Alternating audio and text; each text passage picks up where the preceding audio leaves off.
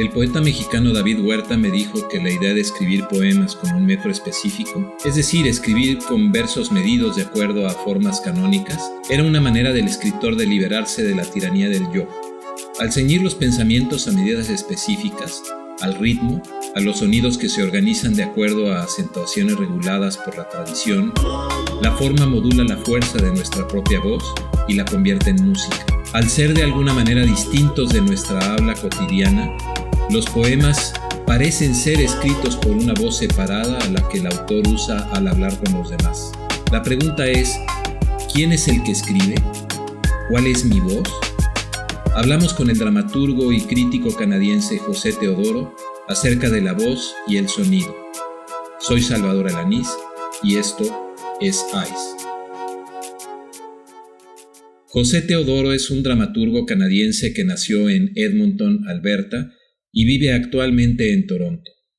Es un crítico de cine importante y colabora continuamente en periódicos y revistas especializadas como Brick, Film Comment, el periódico Global Mail y el Literary Review of Canada. Sus obras teatrales juegan de forma particular con las voces de los personajes y actores y por momentos pareciera que estamos presenciando una ópera desconcertante. Ha sido jurado del prestigioso premio literario Scotiabank Giller Prize. Yes, for the for the Scotiabank Giller Prize. Yeah, it's uh, 117 books. No, the way that the process works for them actually is, uh, if I understand correctly, is that each publisher has a certain number of books they can submit. So the publishers are the ones that actually create mm. um, a sort of, uh, you know, they do sort of like the first selection of you know everything published in Canada between October 1st of one year and the next. Uh, you know, anything is is fair game, but it's the publishers who make the initial cut and choose what to what to send to us and what not to. For me, it was interesting because I've never had any uh, special reason to just really focus on Canadian literature. I've never spent so much time reading exclusively reading Canadian literature. So it was, you know, it was a an education in in our our national culture, I guess, for me at least. With Canadian literature, you you do find that there is um, a sense of a reverence uh, of a reverence toward genre. Uh, there's like a real sense of scrutiny toward patriotism or any sense of a national character to begin with. You know, I think that, I mean, I, I think you can see that in every aspect of Canadian culture. No, that there's a, there's a lot of skepticism toward the idea of what it means to be Canadian and whether or not that has any sort of inherent value. You know, I, I think so much of, I mean, it's not that different in some ways in Mexico. No, so much of our national identity is tied up in how we relate to or don't relate to our neighbor to the south. For me, it was really striking when I just moved to Toronto. I, I read this book by Margaret Atwood, uh, Survival, where, mm-hmm. uh, which she discusses the the identity of uh, Canadian literature. I mean, if there was, if if Can Lit was something, no, it was something to to be considered. No? And, and, for me, it was a, a, big surprise, no, because I was always thinking that there was a Canadian, there was something called Canadian literature, and it was not only because of the people, it was written by the people living here, but also because he has some uh, some sensibi- common sensibility for all the writers. Uh, did, did you so so what what did you find is what was like uh, there was well, was there any common uh, element in the books that you read for this prize uh, something that you could uh, distinguish as something common or or not really? Or what were the the themes or the topics that were that were uh, treated in all these books I mean, I guess the ov- the really obvious one is uh, that, and I don't know how different this is from so many other cultures, but I guess the really obvious one is is just an emphasis on the experience of of immigrants, uh, people from other cultures, or people who exist to some uh, large extent in subcultures within greater urban cultures. You know, like a uh, one of our um, short listees, you know, was uh, David Bezmozgis's. Um, mm-hmm immigrant city and it's right there in the title you know i mean he mm-hmm. is writing mainly about the perspective of uh, fairly urbane uh, jewish canadian characters uh, but in the very first uh, story in that collection you know there's an encounter with a somali community that you know lives sort of in close to the airport you know in mississauga and and uh, the the encounters between yeah the jewish the more sort of urban downtown Jewish characters from Toronto and these Somali immigrants and and how they might communicate or how you know one party might actually want something from the other and there's an interesting exchange in that story that maybe sums up a lot of what you see in in so much of what we read. ¿En dónde está nuestra casa? En la antigüedad, la casa era nuestro cuerpo, que correspondía al paisaje, a nuestro mundo, a nuestro universo. Por eso nos seduce la vida del nómada, del trotamundos que puede llegar a cualquier lugar para habitarlo momentáneamente y abandonarlo, ya que en nuestro cuerpo está nuestra casa y finalmente es en esas habitaciones en las que vivimos abrigados. Hijo de un padre que inmigró a Canadá desde España, José desplaza su casa con él mismo, de Edmonton a Victoria a Toronto. El artista sale de su casa y se desplaza con el lenguaje hacia afuera, hacia donde él no está. And you know i you know most of my friends are immigrants. Uh, i married an immigrant. My father's an immigrant. My grandmother's an immigrant. So you know it's it's not uh, an, an, abstraction to me to mm-hmm. think of canada or canadian identity in those terms yeah. as something that's being you know defined by immigrant experience immigrants needs you know the various ways in which people want to assimilate or not. Uh, those are all themes that have played out in my life long before i had any chance to you know think of a sort of over encompassing theory or intellectualize uh, uh, the meaning of that in the culture. What, what is interesting is i don't know how um, popular is this price in other places like in Latin America because it, even from Mexico and I'm pretty sure that it's the same in Argentina and Colombia they don't they don't really know who are these writers and some of them are really amazing no? So uh, it it's probably that's something that the that the that the price and even the publishing uh, houses should uh, try to uh, to do something like promote the, the books that have that receive this this uh, this award no Mm-hmm. Yeah, no, I know that. Um, I mean, once the short list is announced, then all the selected authors go on tour together. It, it's kind of cute that it's sort of like they form a band, you know, like they're basically, you know, getting on, going on the road for uh, to do several dates where they do uh, a Q and answer, a question and answer session, and they give readings. And I know that they did one this year in at least one in the US. So mm-hmm. there is some idea of, you know, kind of exporting the, the prestige of it. And of course, there's plenty of uh, writers who actually don't live in Canada and maybe mm-hmm. haven't lived in Canada most of their lives that are eligible for the Giller Prize simply because they're born here and they have they hold Canadian citizenship. Uh, an author uh, that you you know I'm a I'm a big fan of Rachel Cusk. She's been nominated for the Giller. Uh, she hasn't won, but I mean, she's. I truthfully, I really think of her as a as a British author, but she was born in Saskatchewan, so mm-hmm. she holds Canadian citizenship.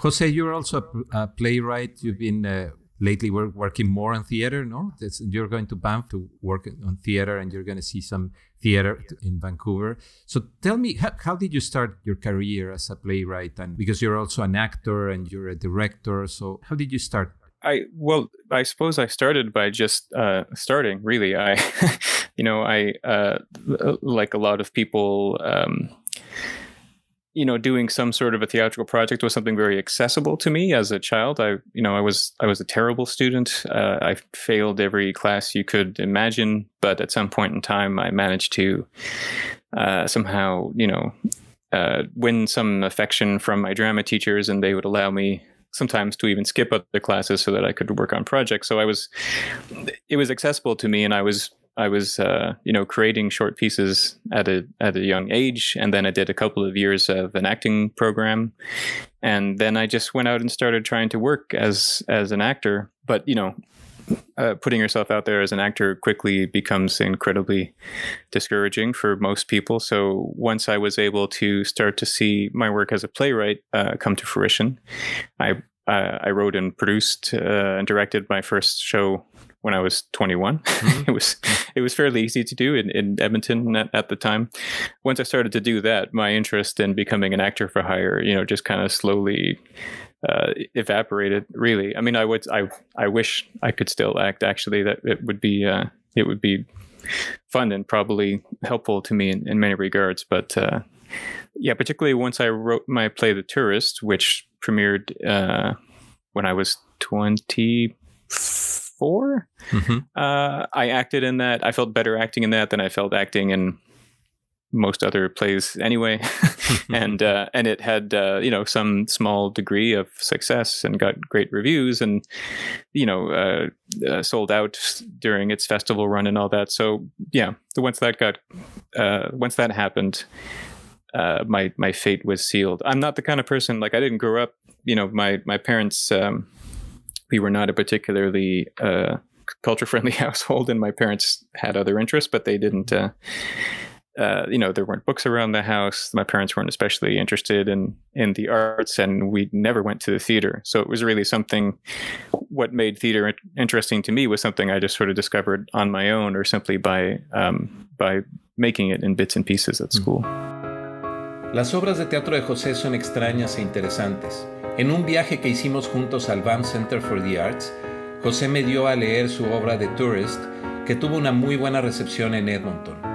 Me encantó la forma en la cual José trabajaba el espacio escénico que parecía perder su localización, como si los personajes se desarrollaran en el ámbito de lo ajeno o de lo desterritorial.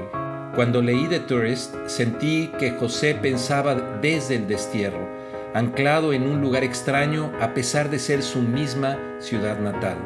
¿No es eso de alguna forma lo que significa vivir un estado alterado de conciencia? Caminar en nuestra casa como si nunca hubiéramos estado allí, mirando las calles que nos vieron crecer sin saber en dónde estamos.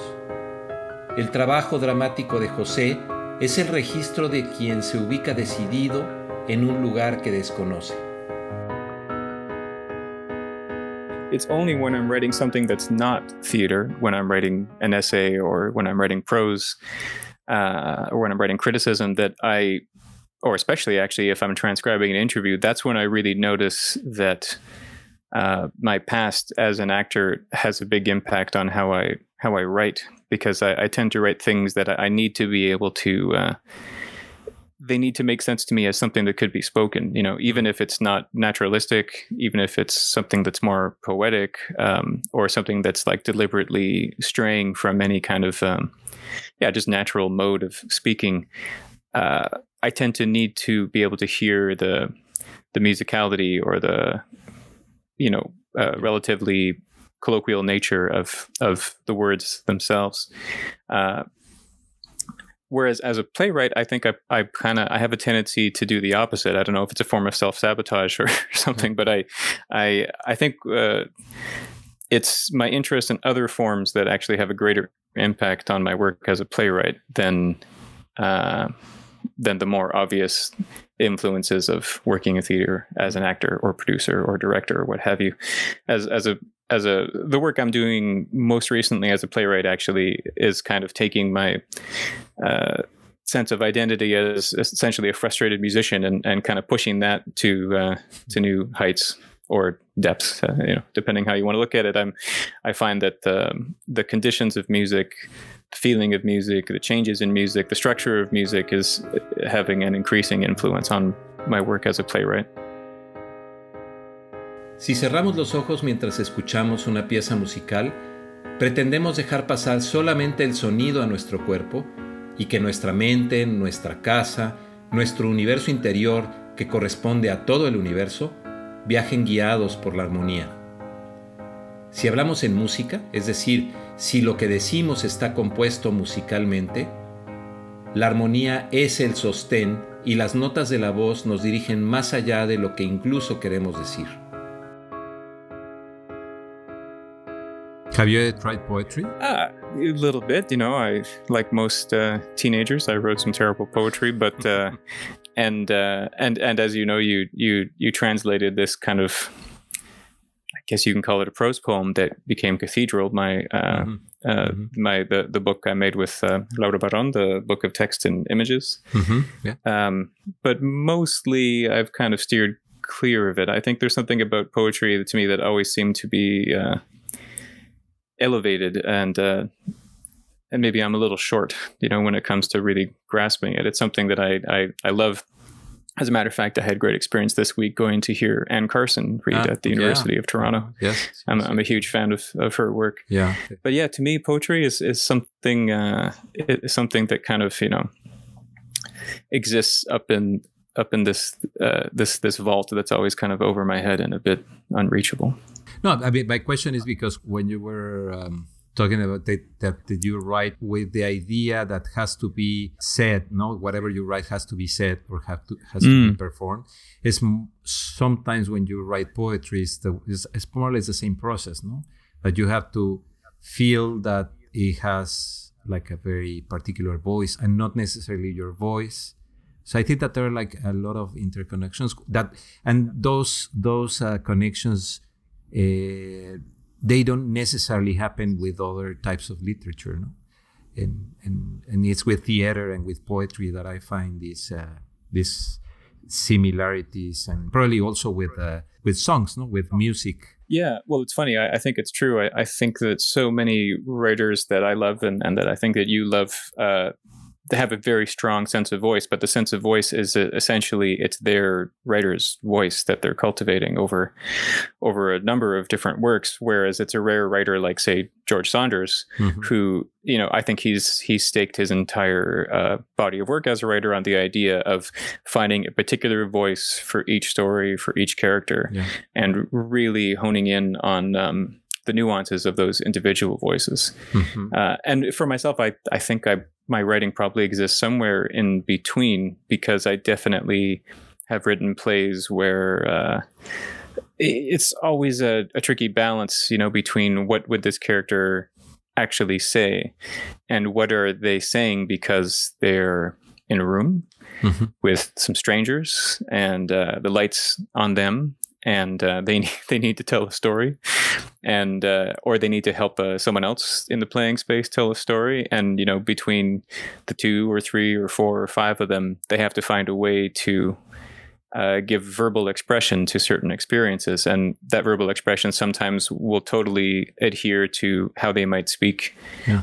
In their normal lives, if they were a real person, but at other times, of course, they they wind up speaking in a way that is um, really goes beyond that. You know, they wind up speaking in a way that's almost like at a at, at another level. You know, they uh, yeah, it's that it's that funny thing. You know, sometimes people will read a play or a screenplay and they're like, "Oh, people don't talk like that." and the question is, well, you know, people also don't just like walk around and walk down the street and walk up to strangers and tar- start telling them the story of their lives and yet sometimes in theater that's that's yeah. what we do you know i'm very i'm very uh, invested personally in making this kind of theater where you know we don't concern ourselves so much with assuming what the fourth wall is you know i'm mm-hmm. i'm i'm very interested in uh, acknowledging the artifice of theater and then kind of moving on from there you know uh, arriving at some new agreement with the audience of what the fourth wall is or or isn't you know? I, I really like theater that takes place in a theater. Mm-hmm. so you know uh, in my play island there's three people on stage for the entire piece and one is in iceland in 2015 and one is in an arizona state prison in 1999 and one's in a calgary hospital in 1983 and they all exist and they're all in those places and they're all in those times and they're also all in a theater with us telling a story helping each other tell their stories. You know it's that uh, yeah. that that that uh, that metaphysical uh, riddle that keeps me coming back to the form.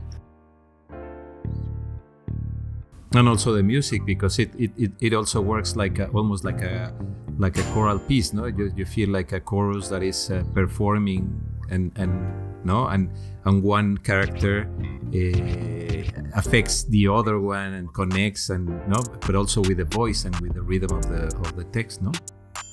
That's absolutely right and i think it's also it's also like music in the sense that if you go to hear um, a rock and roll band play a concert you know there's a singer on stage and the singer is singing about some past love affair or some experience in a war or uh, some frustration at a, a, bakery in Slovakia, whatever whatever it is, mm-hmm. they're singing about that, and you and if it's working, you you hear those words, you know, in in you know set up against this music and this atmosphere and this appearance and you go to that place emotionally, even though you know that you're in a club or you're in a theater or you're in an art gallery and there's just people with musical instruments standing in front of you performing. You know, it's that mm-hmm. we we get uh, some people get very stuck on this notion that we have to create a full illusion and what we're creating with theater or with cinema only works if the illusion is as complete as possible whereas the great thing about music is is that uh, no one's really trying to fool you that way you know Las máscaras del actor son la salida de su casa hacia el mundo que una voz construye y en el que vive lejos de sí. José escribe el texto para el personaje que será interpretado por el actor y que pronto generará esa persona, esa máscara independiente al actor y al autor que vive en una casa distinta y enuncia con la voz ese universo nuevo. La voz del actor es música es la música del lugar en el que el autor no está y ya no dice. El novelista norteamericano William Ballman reflexiona acerca de esto en su libro sobre los actores del teatro japonés. Para Ballman, la máscara es la que rige en ese universo. Para José Teodoro, es la voz la que dicta. I, I mean, I used to do uh, years and years ago when I lived in Edmonton, when I was based there. I, I did some sound design work, and I mm-hmm. and I even did some musical composition work. I, I once, uh, I mean, I can't even write music, but I, I somehow once found myself um, uh, composing and performing a, a, score for a production of the House of uh, Bernarda Alba mm. in in Edmonton, and uh, you know, we originally hired this. Um, uh, you know very esteemed uh, flamenco guitarist to play, but he proved a bit difficult, so it wound up being me, and I cannot. I have no great flamenco guitarist, so I simplified the parts a lot. But it was a score for guitar and violin, and we had this great set that was very tall, and the the the supporting beams made uh, great noises. So I wound up composing music. Uh, there was no recorded sound of any kind in the entire show all of the sound effects uh, and all of the music came from the same place. It came from a guitar, from a violin, from clapping hands, stomping feet, and hitting the back of the set with uh, with various instruments. Because I in the theater, I have uh, I, I, tend to find um, canned sound effects uh, irksome. Uh, but in my own work right now, uh, the thing I'm working on the most at the moment is a piece called Screen Door, which is actually mm-hmm. composed quite specific. Uh, it's actually structured like a piece of music. It's a sort of variation on several themes, variations on themes, and the piece is designed for um, for voices or actors and for musicians. So I've been uh, collaborating with the amazing uh, jazz drummer, percussionist Max Senitt uh, for some time on this piece, which, you know, hopefully we're going to be doing some kind of public presentation of quite soon. Mm-hmm. It's it's a piece where, as I said, the it's structured as music, and in a sense, the actors are being asked to think a bit more like musicians, and the musicians are being asked to think a bit more like actors. Si dejamos nuestra casa, si salimos hacia parajes desconocidos, nuestra única arma es la voz. Caminando por la vereda del río Bow en Banff, en más de una ocasión me descubrí hablando solo, por momentos gritando con furia, buscando con la voz mi propio hogar que se dispersa en el aire. Gracias por escucharnos esta semana en ICE. Nos vemos a la próxima. Este programa fue producido por Salvador Alanís y Jimena Berecochea. La música es original de Matías Alanís.